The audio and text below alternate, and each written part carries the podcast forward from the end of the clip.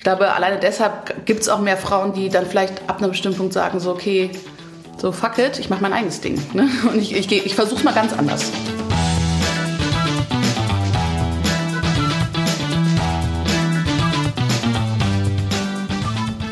Wie schön, dass ihr wieder eingeschaltet habt bei Gute Ideen, der Interview-Podcast von Start Next. Meine bezaubernde Kollegin heißt Melissa Kühn. Und ich bin Shai Hoffmann. Wir sind beide Projektberater bei Start Next und freuen uns immer über tolle Ideen, die äh, in die Welt hinaus posaunt werden. Und äh, so eine Idee, die sitzt uns quasi in Form von zwei äh, tollen und sehr bemerkenswerten Persönlichkeiten gerade gegenüber. Und sie wollen eine Revolution auslösen. Es gab ja die englische, die französische Revolution, die amerikanische Revolution und jetzt gibt es die Female Entrepreneur Revolution, nämlich mit Starting a Revolution. Hallo Naomi Ryland und Lisa Jaspers. Hi. Hi, Shai. Ach, wie schön. Ja, Melissa, ähm, wir haben uns äh, ein bisschen im Vorhinein äh, mit dem Thema Female Entrepreneurship beschäftigt und äh, ihr offensichtlich auch. Und ihr habt festgestellt, und das fand ich übrigens auch sehr äh, erstaunlich und erschreckend, muss man fast sagen, dass in den Amazon Bestsellerlisten, wenn man Entrepreneurship eingibt, nur fünf, unter wie, äh, unter wie viel waren das nochmal? Unter, glaube ich, 50? 50 Suchergebnissen sind nur fünf Female-Autorinnen. Wie kann man das denn beschreiben? Also eigentlich ist es die 50 meistverkauften Businessbücher. Darunter befinden sich wirklich nur fünf, fünf weibliche Autorinnen. Und ähm, ja, also ehrlich gesagt haben wir uns nicht so unfassbar viel Gedanken darüber gemacht, warum das so ist. Ähm, es gibt wahrscheinlich ähnliche Gründe dafür, wie warum so wenig Frauen gründen. Ähm, aber ich glaube schon, dass es einfach eine total starke Verzerrung von, einer, von einem Bild äh, verdeutlicht, was wir persönlich auch schon länger so empfunden haben und was eigentlich auch einer der Gründe war, warum wir gesagt haben, okay, dann müssen wir es wohl selber machen. ja, ich meine, uns hat es auch nicht wirklich überrascht, weil die, also ich würde sagen, 90 Prozent von den Büchern, die wir gelesen haben, waren auch von Männern geschrieben worden und das nimmt man dann äh, erstmal nicht so richtig wahr, aber nach einer Zeit denkt man so, ja, kann ich mich wirklich zu 100 Prozent identifizieren mit dem, was gerade geschrieben wird und dann fängt man an, so ein bisschen das hinzufragen. Ich, ich habe gerade ein Businessbuch bei meinem Mann liegen sehen, das hat er nur geschenkt, also hat er geliehen bekommen und das hieß irgendwie uh, You have to be paranoid to be successful. ich dann auch dachte, also ich meine, das ist jetzt nicht ein typisches Männer-Businessbuch, aber ich habe gedacht, so krass, was ist das denn für ein Bild, was da vermittelt wird, ne? Also, sorry, war eine kleine Anekdote. ja, und hast, hast, du ihn gleich verhauen, dein Mann? ich habe es kritisiert und hatten wir gestern fünf Stunden lang Streit. Hat voll gut funktioniert. Super. Ja. Ähm, aber also ich, ich frage mich, äh, ich, ich frag mich, woran liegt das? Warum ähm, trauen sich Frauen nicht, Businessbücher zu schreiben? Werden, werden diese, wird in der Mut von Männern genommen? Also es ist ja genauso äh, wie in den DAX-Vorständen zum Beispiel oder die ungleiche Bezahlung von Frauen, ne? die ja immer noch präsent ist. Ich habe heute Morgen mal recherchiert, in den DAX-Vorständen, in den DAX 30 äh, Unternehmen äh, gibt es insgesamt 197 Vorstandsvorsitzende und Vorstandsvorsitzenden Dinnen. ähm, davon sind 27 Frauen, das heißt 13,5 Prozent in den DAX-Vorständen äh, sind Frauen. Woran liegt das? Also ich, warum äh, ist das Mut, der fehlt? Also ich glaube, es hat ganz viele Komponenten und ich glaube auch nicht alle davon sind bewusst. Also ich glaube jetzt nicht, dass es eine hardcore krasse Diskriminierung von Frauen im Arbeitsalltag gibt, die Leute sich bewusst machen. Ich glaube schon, dass wir beide auch unterschiedlich, aber beide auch Erfahrungen gemacht haben, gerade als Angestellte, gerade als junge Frauen, dass es manchmal gar nicht so einfach ist, ernst genommen zu werden. Also ich war beispielsweise in einer Beratung und die waren immer, du konntest wirklich immer sehen, wie, wie das Gesicht zusammenfiel, als sie gemerkt haben, dass ich die Projektleiterin bin. Und das war, äh, und das war natürlich nicht bös gemeint und irgendwie kann ich es auch nachvollziehen, aber also das vielleicht als kleine Anekdote. Ähm, ich glaube, dass, ähm, dass es ganz, ganz viele unterschiedliche Gründe gibt. Ich glaube schon, dass Frauen weniger selbstbewusst sind, was ihre eigenen Accomplishments oder ihre eigenen, äh, ihre eigenen äh, Dinge, die sie geschaffen haben, äh, angeht. Also das haben wir jetzt auch ein bisschen gemerkt, als wir diese unglaublich beeindruckenden, coolen Frauen äh, an die herangetreten sind, ich hätte gar nicht gedacht, dass sie sich überhaupt zurückmelden. Ne? Es waren teilweise, es sind halt teilweise echt total, und die haben direkt, und du hast wirklich gemerkt, wie die sich richtig gefreut haben, mal jemanden zu haben, der anerkennt, was die geleistet haben und auch jemand, der sagt, okay, ich würde super gerne was von dir erfahren. Also ich glaube, die hätten alle ohne Probleme eigene Businessbücher schreiben können, aber vielleicht, weil ihre Ansätze so anders sind als das, was man so kennt, denken sie so, oh, wen interessiert denn das, ne? Also, oder, ähm, oder lachen die mich nicht vielleicht aus oder, ne, oder vielleicht auch zu busy sind, keine Ahnung. Aber ich glaube, ich hatte schon so ein bisschen den Eindruck, dass es viel damit zu tun hat, ähm, einfach das, nicht das Gefühl zu haben, okay, ich muss der Welt jetzt erzählen, wie ich es mache, weil ich denke, äh, ihr könnt alle von mir lernen, obwohl es so ist. Ich glaube, teilweise ist auch das Problem, dass diese Vorbilder halt eben fehlen. Ist halt so ein bisschen ein Teufelskreis. Ne? Ähm, und das ist das, was Vivian Ming, eine von den Frauen, die wir interviewt haben, erzählt hat. Ähm, dass es äh, wissenschaftlich nachgewiesen ist, dass Frauen, wenn sie in einer Umgebung sind, wo, wo es viele andere Frauen gibt, die erfolgreich sind und bestimmte Sachen ähm, äh, geschafft haben, dass sie dann auch viel ähm, ambitionierter sind und glauben auch viel mehr an sich und was sie erreichen können. Mhm. Ähm, also es ist halt, hat auch schon viel mit dem Umfeld zu tun und was, was man glaubt, als Frau schaffen zu können. Ja. Ihr habt ja auch beide selber gegründet. Ähm, mhm. Was hat euch da dazu motiviert, diesen Schritt in die Ungewissheit zu wagen? Ihr seid ja auch Role Models. ähm, ich würde sagen, also ich glaube, ich habe mir nicht wirklich vor Augen geführt, dass es irgendwas Ungewisses ist. Und ich glaube, ich hatte auch immer eigentlich schon so ein bisschen, äh, also sagen wir es mal so, ich hatte immer sehr viele Auseinandersetzungen mit meinen Chefs.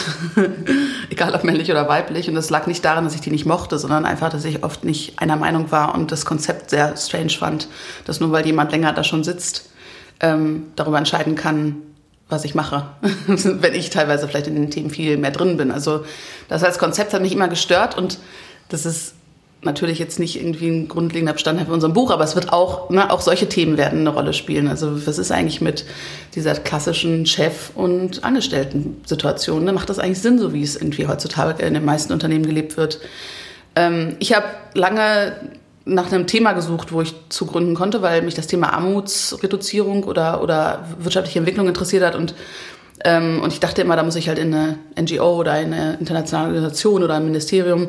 Und irgendwann hatte ich halt dann die Idee, wo ich dachte, so, okay, das ist perfekt, das passt total zu mir und äh, das wird mir auch Spaß machen. Ähm, ich glaube, es hat auch, ähm, auch mit, also will mich nicht wiederholen, aber es hat auch mit Vorbildern zu tun, weil wir kommen beide irgendwie aus Unternehmerfamilien und viele unserer Freunde waren auch Unternehmer, also wirklich Unternehmer. Wir hatten, glaube ich, keine Unternehmerinnen, Freunde damals. Mhm. Ähm, aber das hat uns trotzdem den Mut gegeben zu sagen, hey, das kann ich auch. Und mhm. ähm, ähm, auch einfach praktische Hilfestellung, mhm. Ähm, was, glaube ich, super wichtig ist, ähm, wenn man halt umguckt, wie wir das insgesamt in der Gesellschaft fördern. Dass wir, äh, dass wir Kindern und, und Jugendlichen auch diese Vorbilder mhm ähm, geben und diese ja, Hilfestellung, die man sonst, also die wir zumindest sonst nur aus unserem Freundeskreis quasi hatten. Also wirklich praktische Sachen wie, ähm, also wir waren in dem, also wir als TBD waren in dem gleichen Inkubatorprogramm wie zwei, drei andere Freunde und davon hätten wir nichts gewusst, wenn wir nicht mhm. selber Freunde gehabt hätten, die das gemacht haben. Aber sag doch mal ganz kurz, äh, Stichwort TBD. Ähm, ihr habt jetzt noch gar nicht so richtig erklärt, äh, wie heißt denn euer Unternehmen und was macht ihr eigentlich? Folk Days und TBD. Mhm. Genau, also TBD ähm, steht für To Be Determined ähm, und das ist eine Online-Plattform und Community für Menschen, die gerne die Welt verändern möchten im Beruf. Ähm, wir stellen ganz viele Informationen, Inspirationen und ähm, ja, Jobs, Events, alles Mögliche für Menschen, die gerne was Gutes tun möchten. Und ich äh ich hätte mir das sehr gewünscht, als ich damals angefangen habe, aber als ich gegründet habe, gab es TBD noch nicht, weil ich glaube, die Mädels haben ein halbes Jahr nach mir gegründet. Ähm, ich äh, komme eigentlich aus der Entwicklungshilfe oder Entwicklungszusammenarbeit, aber ich habe ähm, mit Folk Days einen, einen Online-Shop, beziehungsweise mittlerweile haben wir auch einen physischen Laden hier in Berlin für ähm, eigentlich klassische Fairtrade-Produkte, ähm, aber in dem Sinne nicht klassisch, weil sie äh, Jungmenschen mit Geschmack gefallen sollen und hochwertig sind. Und das war so ein bisschen die Nische, die ich gesehen habe, dass äh, ich als äh, einigermaßen junger, einigermaßen designaffiner Mensch äh, sehr wenig gefunden habe, was mir, was mir gefällt im ganzen ähm, vieren Ethical Fashion Bereich und äh, zusätzlich äh, gesehen habe, dass dass es einfach sehr viele Communities auf der Welt gibt, wo es noch tolle Fähigkeiten gibt, teilweise sogar in den ärmsten Regionen der Welt, ähm, wie Weben, Sticken, Stricken, was auch immer. Ähm, und dass man aus diesen Fähigkeiten ganz tolle Produkte machen kann, die man äh, auch jungen, designervielen Menschen zur Verfügung stellen sollte. Und das ist, genau, das mache ich jetzt seit fünf Jahren. Wir arbeiten aktuell mit, ähm, ich glaube, mit 40 äh, kunsthandwerklichen Betrieben aus 29 Ländern. Also wir sind sehr, sehr breit aufgestellt von Bangladesch bis Bolivien und Tansania, Äthiopien. Also wir sind überall mit unseren, mit unseren Produkten, beziehungsweise mit unseren Produzenten eigentlich. Also wirklich cool, dass ihr so erfolgreiche Businesses aufgebaut habt. Ähm, Hut ab, Respekt. Ähm, was meint ihr denn, was machen Gründerinnen anders als Gründer? Ähm, ich würde sagen, Gründerinnen, das ist eine interessante Frage. Wir haben gerade die auch als schriftliche Interviewfrage gestellt bekommen und ich, ich habe echt lange drüber nachdenken müssen. Also wenn ich mich so ein bisschen zurückerinnere an viele Brunches, wo wir als Freundeskreis waren und dann die Gründer sich über Themen unterhalten haben, hatte ich häufig das Gefühl, dass ähm, unsere männlichen Freunde, und es lag wahrscheinlich auch an der Art, wie sie ihre Businesses aufgezogen haben, eher so Themen hatten wie, wie finden wir Funding, was sind gute Connections, mit wem sollte man quatschen und so weiter. Und ich habe das Gefühl, dass bei uns super schnell das Thema ähm, Führung äh, immer wieder gekommen ist. Ne? Also wie mache ich das? So, ich, ich dachte immer, ich bin einfach nur natürlich ein guter Chef, aber da merke ich auf einmal, es ist doch ein bisschen komplizierter und vielleicht habe ich doch ein Thema mit Wertschätzung, wo ich mal dran arbeiten sollte. Aber wo, wo schaue ich mich um? Wo habe ich jemand, von dem ich lernen kann? Wer kann mir sagen, wie ich es mache? Ne? Also ich hatte manchmal und das ist natürlich irgendwie auch schon wieder so ein bisschen klassisch, aber ich hatte manchmal das Gefühl, dass so diese ähm, weichen Themen, die aber gar nicht weich sind, weil sie am Ende des Tages äh, der einzige Grund sind, warum du erfolgreich sein kannst, weil Menschen gerne für dich arbeiten und Spaß an ihrer Arbeit haben und motiviert sind. Also ich glaube, das war was, was uns ganz viel ähm, umwandert hat. Wie können wir diesen Job gut ausfüllen und, und genau das schaffen, dass wir glückliche, zufriedene, engagierte Mitarbeiter haben? Ich meine, das ist auch ein bisschen aus unserer Erfahrung, ne? das stimmt auch total lustigerweise. Ähm, aber ähm, wahrscheinlich kann man nicht verallgemeinern, dass ja. es gibt halt keine Gründerpersönlichkeit und Gründerinnenpersönlichkeit. Ähm, und lustigerweise in unserem Freundeskreis war es halt wirklich so, dass ähm, die Männer vor allem auf schnelles Wachstum, schnelles Profit, schnelles Exit irgendwie gefokust haben. Mhm. Und ähm, die Frauen ähm, eher so ein bisschen auf Nachhaltigkeit und Sozialunternehmertum. Soziale Wirkung und so ja. weiter. Ähm, von daher ist es, ist es natürlich schwierig zu verallgemeinern, aber ähm, was wir so ein bisschen mitbekommen haben durch unsere Erfahrung und unsere Recherche, ähm, ist, dass viele Frauen, die ähm, Unternehmerinnen werden, das auch ähm, vielleicht ein bisschen holistischer denken, dass die halt auch, also dass sie nicht nur ans Unternehmen selbst, sondern auch an diese, dieses ganze Thema Führung und wie sie führen wollen und wie sie mit ihren Mitarbeitern umgehen wollen, was sie für ein Unternehmen aufbauen wollen ähm, und dass es eben nicht nur darum geht, so schnell wie möglich einen Exit zu kriegen und dann ähm, hm. Obwohl mein Mann jetzt natürlich wieder einen Streit vom Zaun brechen würde, weil er sagen würde, das versucht er auch. Ne? Also das ist, ich glaube, diese Verallgemeinerungen sind immer total schwer. Mhm. Ich glaube, was man schon einfach alleine aufgrund dieser krassen Zahlen, die Scheife ja auch äh, kurz äh, angerissen hat, sagen kann, ist, dass wir uns heutzutage in einer Unternehmenswelt befinden, die sehr stark über Männer definiert wurde. Ne? Also wenn man sich anschaut, wer die Führungskreise in großen Unternehmen, aber auch teilweise noch in kleinen Unternehmen sind, das sind zum größten Teil Männer und es sind äh, gerade in großen Unternehmen zum größten Teil auch ältere Männer. Das heißt, dass sowas natürlich eine Kultur prägt, ist ja keine Frage.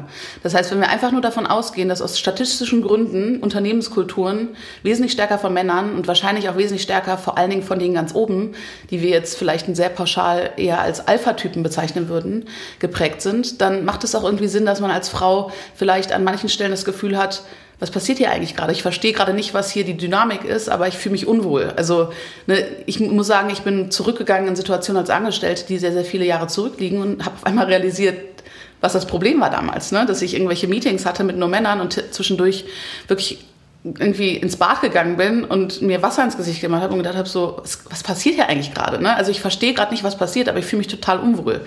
Das ist, ich glaube, das ist, ähm, ich glaube, das passiert Frauen öfter als Männern weil, weil die Kultur natürlich und es gibt ganz viele, natürlich ganz viele Männer, die sich auch eine andere Arbeitskultur wünschen, als es vielleicht heute gang und gäbe ist. Aber ich glaube, dass dass uns das noch stärker vielleicht umhaut, weil wir, weil es noch ein bisschen fremder ist. Ne? Und ich glaube, alleine aus dieser statistischen Situation heraus, dass einfach viele Unternehmenskulturen durch eher ältere Männer, die vielleicht auch sehr, sehr ehrgeizig und sehr ambitioniert äh, das, also so, so ein Ding vorantreiben. Ich glaube, alleine deshalb gibt es auch mehr Frauen, die dann vielleicht ab einem bestimmten Punkt sagen, so, okay, so fuck it, ich mache mein eigenes Ding. Ne? Und ich, ich, ich versuche es mal ganz anders. So, ich versuche nicht nur hier ein bisschen zu schrauben und da ein bisschen zu schrauben und ein bisschen coolere, eine coolere Chefin zu sein, sondern ich versuche einfach mal das Ding irgendwie ganz anders zu denken und zu überlegen, was fühlt sich eigentlich für mich als, als Unternehmerin intuitiv an.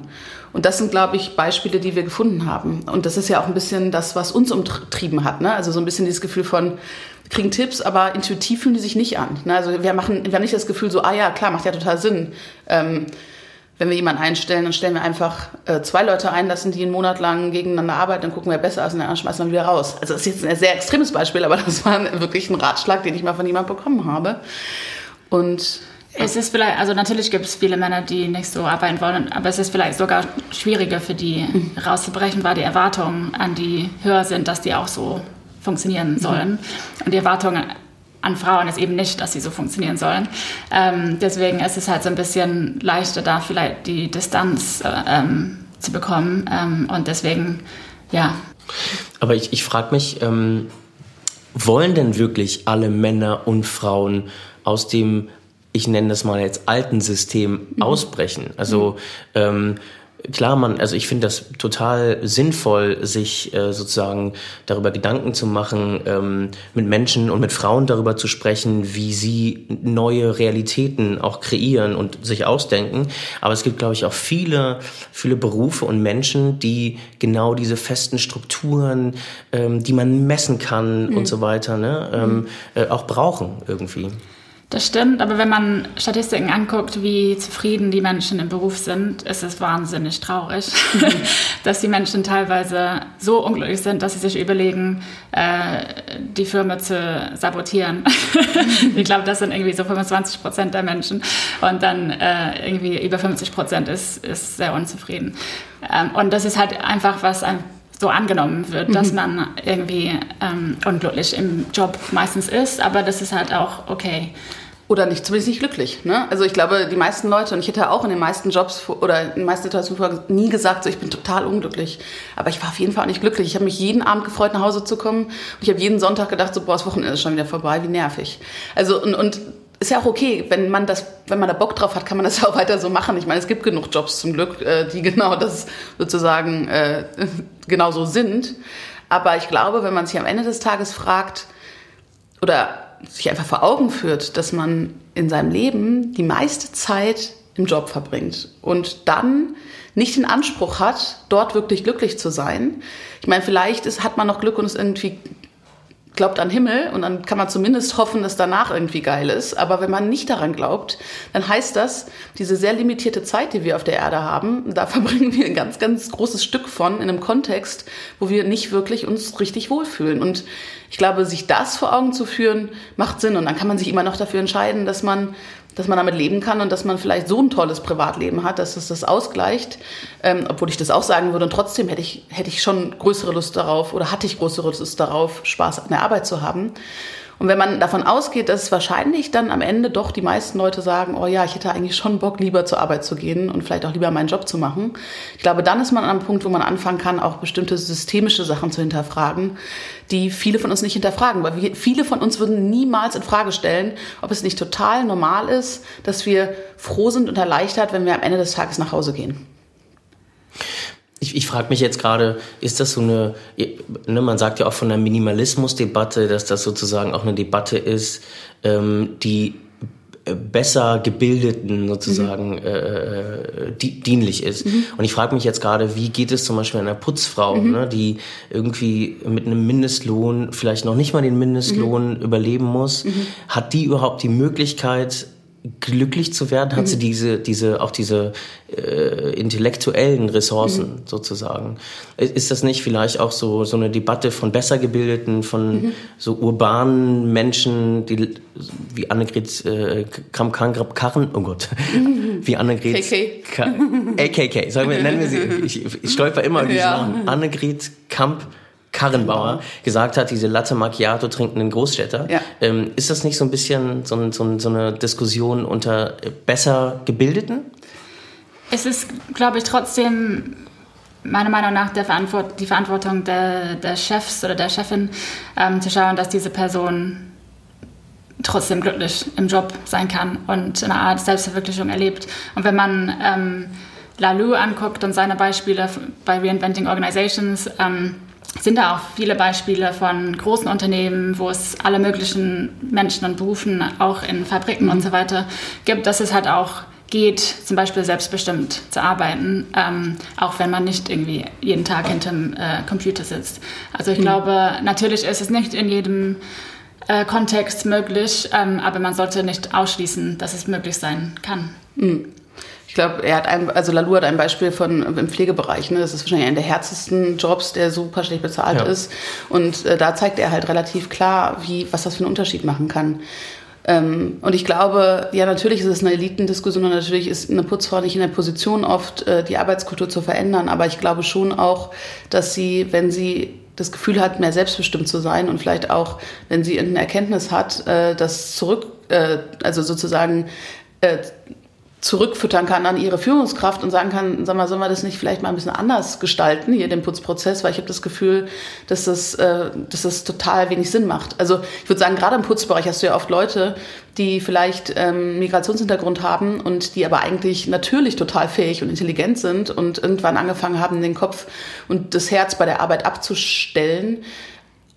Ja, und natürlich, du hast recht, also das ist natürlich viel, viel, viel schwieriger, in so einem Bereich eine wirkliche Veränderung zu schaffen. Aber, aber es ist, glaube ich, auch total notwendig. Und vielleicht noch ein zweiter Punkt. Ähm, eine der Frauen, die wir interviewt haben, Vivian Ming, hat, äh, die hat selbst äh, einige ähm, Artificial Intelligence, also künstliche Intelligenz Unternehmen gegründet und die sagt, eh so alle 80 Prozent der Jobs, die wir heute machen, die werden wir in 20 Jahren nicht mehr machen, weil das Roboter machen. Und dann ist halt eher die Frage so, dann hast du natürlich ganz andere Themen. Ne? Dann wirst du natürlich das bedingungslose Grundeinkommen als Thema haben und da wirst du natürlich auch das Thema haben, was machen wir dann eigentlich mit Menschen? Ne? Was machen wir mit den Menschen, die hier sitzen?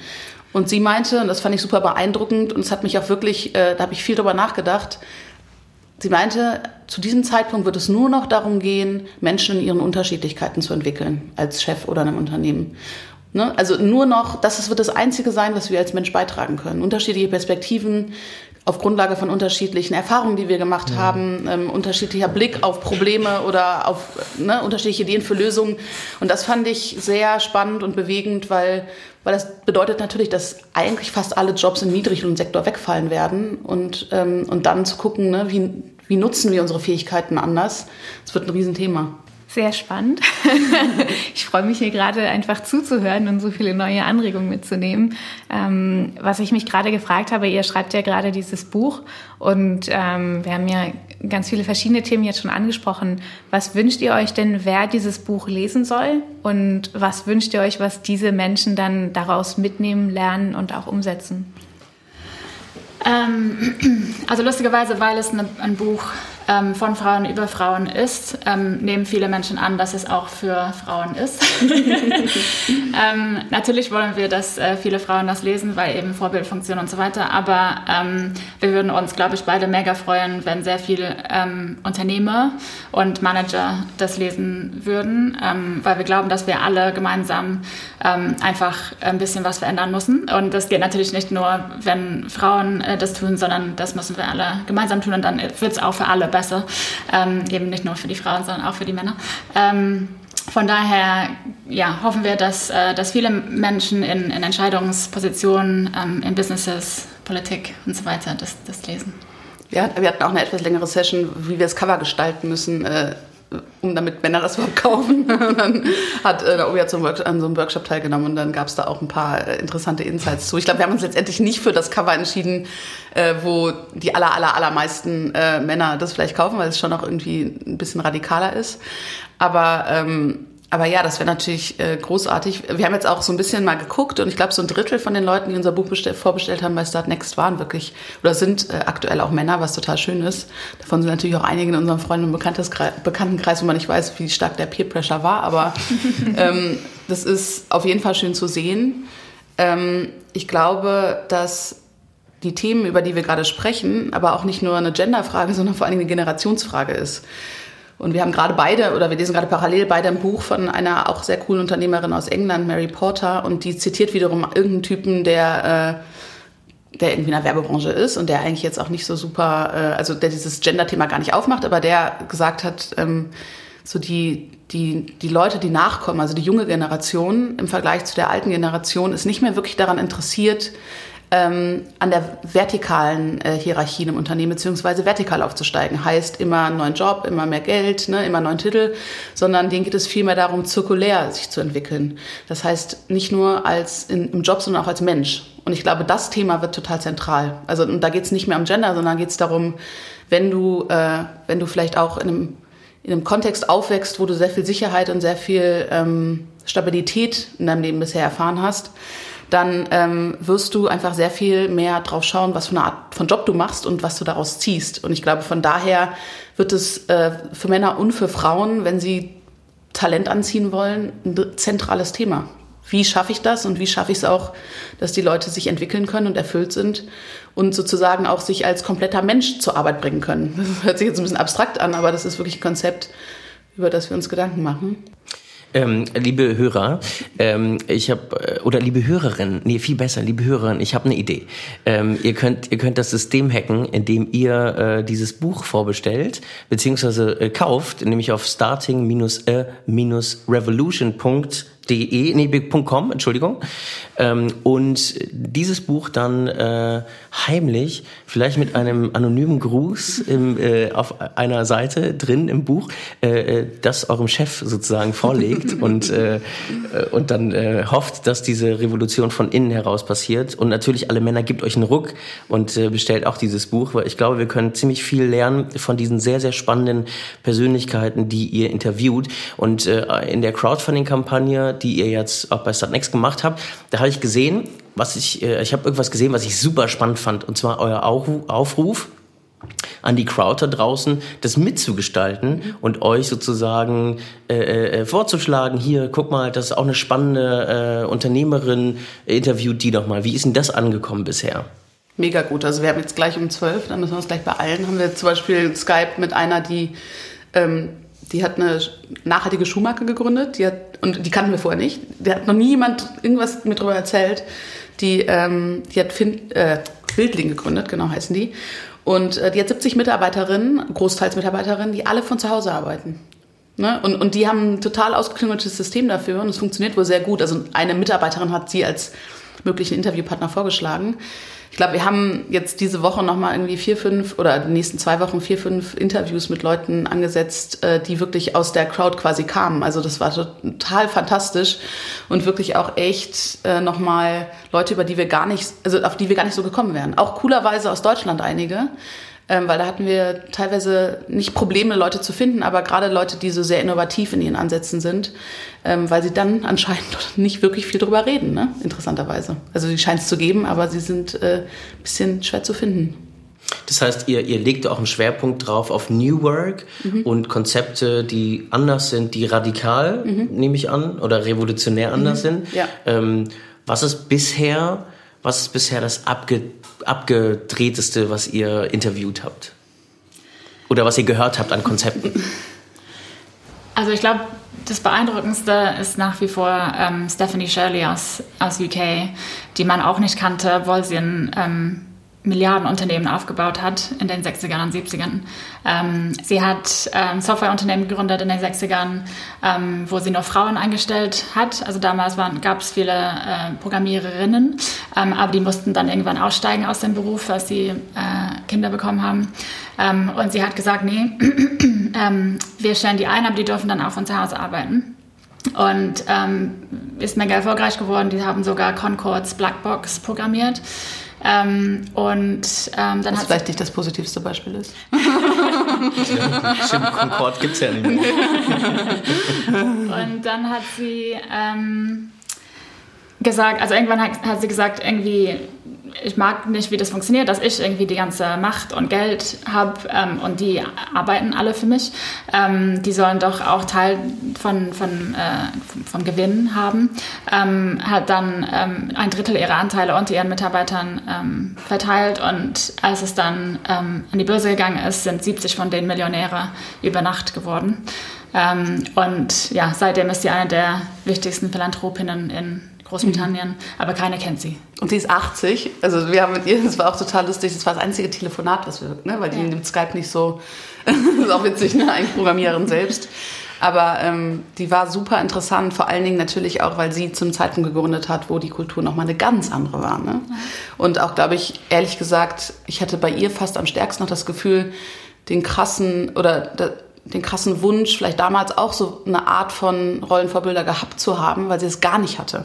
Und sie ganz viele Sachen für sich selbst rausfinden musste. Und ich glaube, was auch immer wieder rauskam in dem Gespräch, interessanterweise auch in einigen anderen Gesprächen ist dieses Gefühl von Einsamkeit, ne? dass man manchmal das Gefühl hat, man macht die Sachen anders, aber alle belächeln einen da so ein bisschen für, bis man es dann super erfolgreich macht und äh, nicht wirklich jemand zu haben, mit dem man sich darüber austauschen kann, weil die anderen nicht verstehen, was einen in dem Moment bewegt, sowas zu machen. Also ich glaube, das war was, was ich äh, auch ein bisschen traurig fand irgendwie in dem Gespräch mit ihr, dass, dass einfach immer wieder dieses Thema Einsamkeit und wie alleine man auch als Chef manchmal ist, gerade wenn man Sachen anders macht. Ich glaube, das ist vielleicht noch so ein bisschen hoffentlich was, was wir auch damit ähm, mit dem Buch auch vielleicht ein bisschen verändern können. Dass es vielleicht auch Leute gibt, die auf einmal das Gefühl haben, ah krass, ich bin nicht die Einzige, die sich über diese Sachen Gedanken macht und die versucht, Sachen anders zu machen. Sondern das ist ein, ein großes Thema für viele und äh, cool, ich bin nicht alleine so.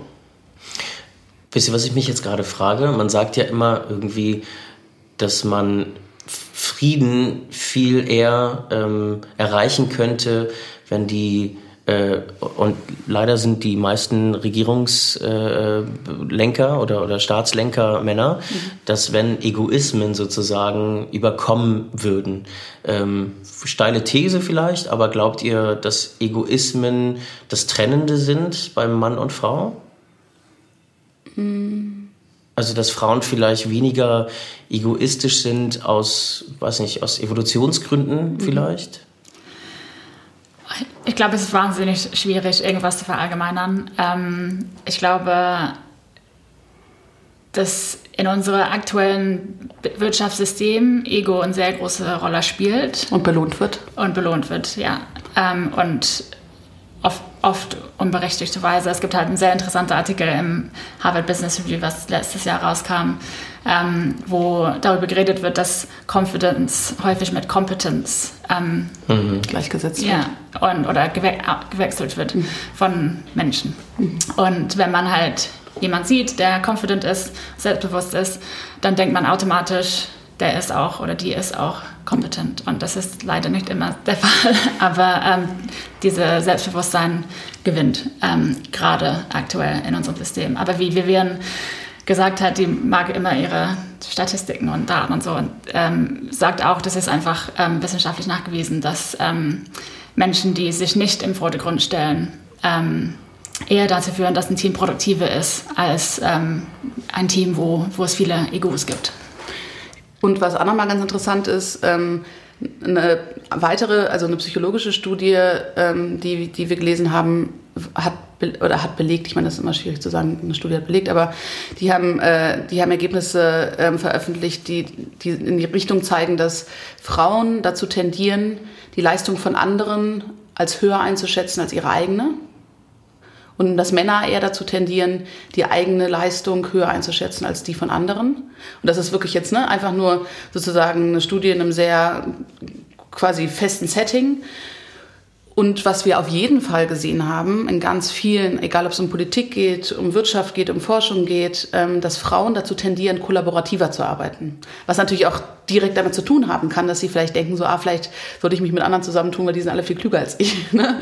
Also äh, macht auch irgendwie total Sinn. Und ich glaube, dieses Element ist sehr stark. Und das ist auch was, was wir immer wieder gehört haben, auch von Führungskräften, weiblichen Führungskräften, dass sie sich starke Teams aufbauen, ne? Führungsteams. Dass es wenig Frauen gibt, ähm, die wirklich sagen, ich ziehe das jetzt irgendwie komplett alleine durch, sondern die eher dazu tendieren zu sagen, ich brauche trotzdem Menschen, mit denen ich mich über diese ganzen Themen unterhalten kann. Und ähm, vielleicht nicht am Tag vor der Insolvenz, ne? aber so sozusagen im, im Tagesgeschäft ähm, brauche ich einfach Rück, Rückmeldung, Feedback, Leute, die ich fragen kann. Ähm, von daher, das ist auf jeden Fall, ich glaube, dass Frauen eher zur Kollaboration tendieren als Männer. Das ist zumindest in den vielen Studien, die wir uns angeschaut haben, haben zu dem Thema, scheint das relativ äh, deutlich zu sein. Das erinnert mich an, an äh, Steve Wozniak, der mal gesagt hat, das ist ja Apple-Mitgründer mhm. damals, und der hat gesagt, ähm, ähm, wenn du dir ein Team zusammenstellst, dann musst du dir Menschen suchen, bei denen du dich am Ende äh, im Team als dümmster fühlst. Und äh, ich, ich, glaube, ich glaube stark daran, dass, dass es genauso funktioniert. Ne? Durch Kooperation äh, und Synergien, die man dann äh, schließt, äh, dann auch äh, zu maximieren, mhm. nämlich äh, Wertschätzung zu maximieren und Erfolg zu maximieren. Mhm.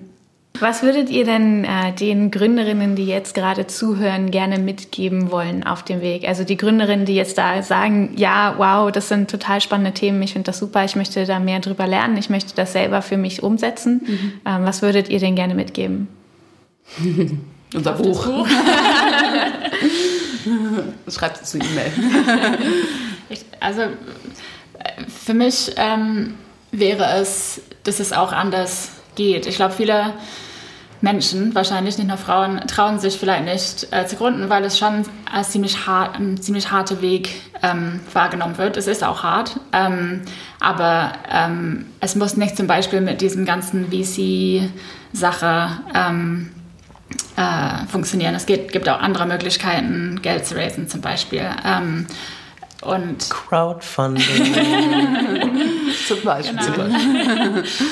ähm, und nicht einfach immer zu denken, ich muss es so machen wie alle anderen, sondern ähm, wirklich auf sich zu hören, seine Werte im Klaren zu haben und zu sagen, nee, das passt nicht für mich, aber ich will es trotzdem machen, wie geht das äh, vielleicht doch anders und dann mit anderen Menschen zu reden, die eben das vielleicht anders gemacht haben ähm, und ja, mhm. zu machen. Und auch einfach offen, ganz offen mit den Struggle, mit dem Struggle, den man hat, zu sein und ähm, und immer wieder auch sich vor Augen zu führen, dass, es, dass man wahrscheinlich alleine damit ist. Ich glaube, das ist einer der wichtigsten Erkenntnisse, die für uns sehr zentral waren. Wir hatten das zum Glück sehr früh, weil wir uns kennen und ungefähr gleichzeitig gegründet haben, aber einfach die, immer wieder sich vor Augen zu führen, ich bin damit nicht alleine und auch einfach auch vielleicht ein bisschen auf die eigene Intuition zu hören und zu sagen, okay, wenn ich jetzt einen Ratschlag kriege, der gar nicht zu mir passt eigentlich, weil ich einen ganz anderen eigentlich so ganz anders bin. Ne? Vielleicht ist es dann auch nicht der richtige Tipp. Also vielleicht, vielleicht dann nochmal lieber ein paar andere Leute fragen und, und im Zweifel äh, natürlich mal in unser Buch schauen. Aber ich glaube, äh, sich ein bisschen sicherer mit sich selbst zu fühlen und ein bisschen klarer darin zu sein, dass, ähm, dass bestimmt nicht alles, so wie man denkt und fühlt, falsch ist, sondern dass wahrscheinlich auch eine ganze Menge davon irgendwie Sinn machen und nur weil es vielleicht nicht der Norm entspricht, das nicht heißt, dass was mit einem nicht stimmt. Starting a revolution. Das waren jetzt sehr, sehr schöne abschließende Worte. Ähm, wir freuen uns total, dass ihr heute da wart, dass ihr mit uns äh, über dieses Thema gesprochen habt. Ähm, wirklich ein super spannendes Thema. Ich habe ganz viel gelernt heute. Ähm, ich denke, ich auch. Shai auch, ja. Yay. Ich habe hab mir übrigens auch ein Buch bestellt. Hast du? Ja, haben gesehen. ja, ich freue mich auch schon sehr darauf, es zu lesen. Ich bin super gespannt, äh, was, was es für tolle Menschen da draußen gibt, die schon ganz viele äh, innovative neue Ideen umsetzen. Und äh, ja, wenn euch dieser Podcast auch äh, so gut gefallen hat, dann äh, bitte bewertet ihn und teilt ihn mit euren Freunden, damit noch mehr Leute die Revolution mit uns starten können. Ähm, genau. Und äh, Schaut euch gerne nochmal die Webseite an, www.starting-a-revolution.com. Ähm, da könnt ihr das Buch äh, dann auch bestellen, wenn ihr möchtet. Ähm, würde ich auf jeden Fall empfehlen. ähm, ja, also habt noch einen wunderschönen Tag und ähm, ja, macht mit uns die Revolution. Danke. Dankeschön. Tschüss. Ciao. Ciao.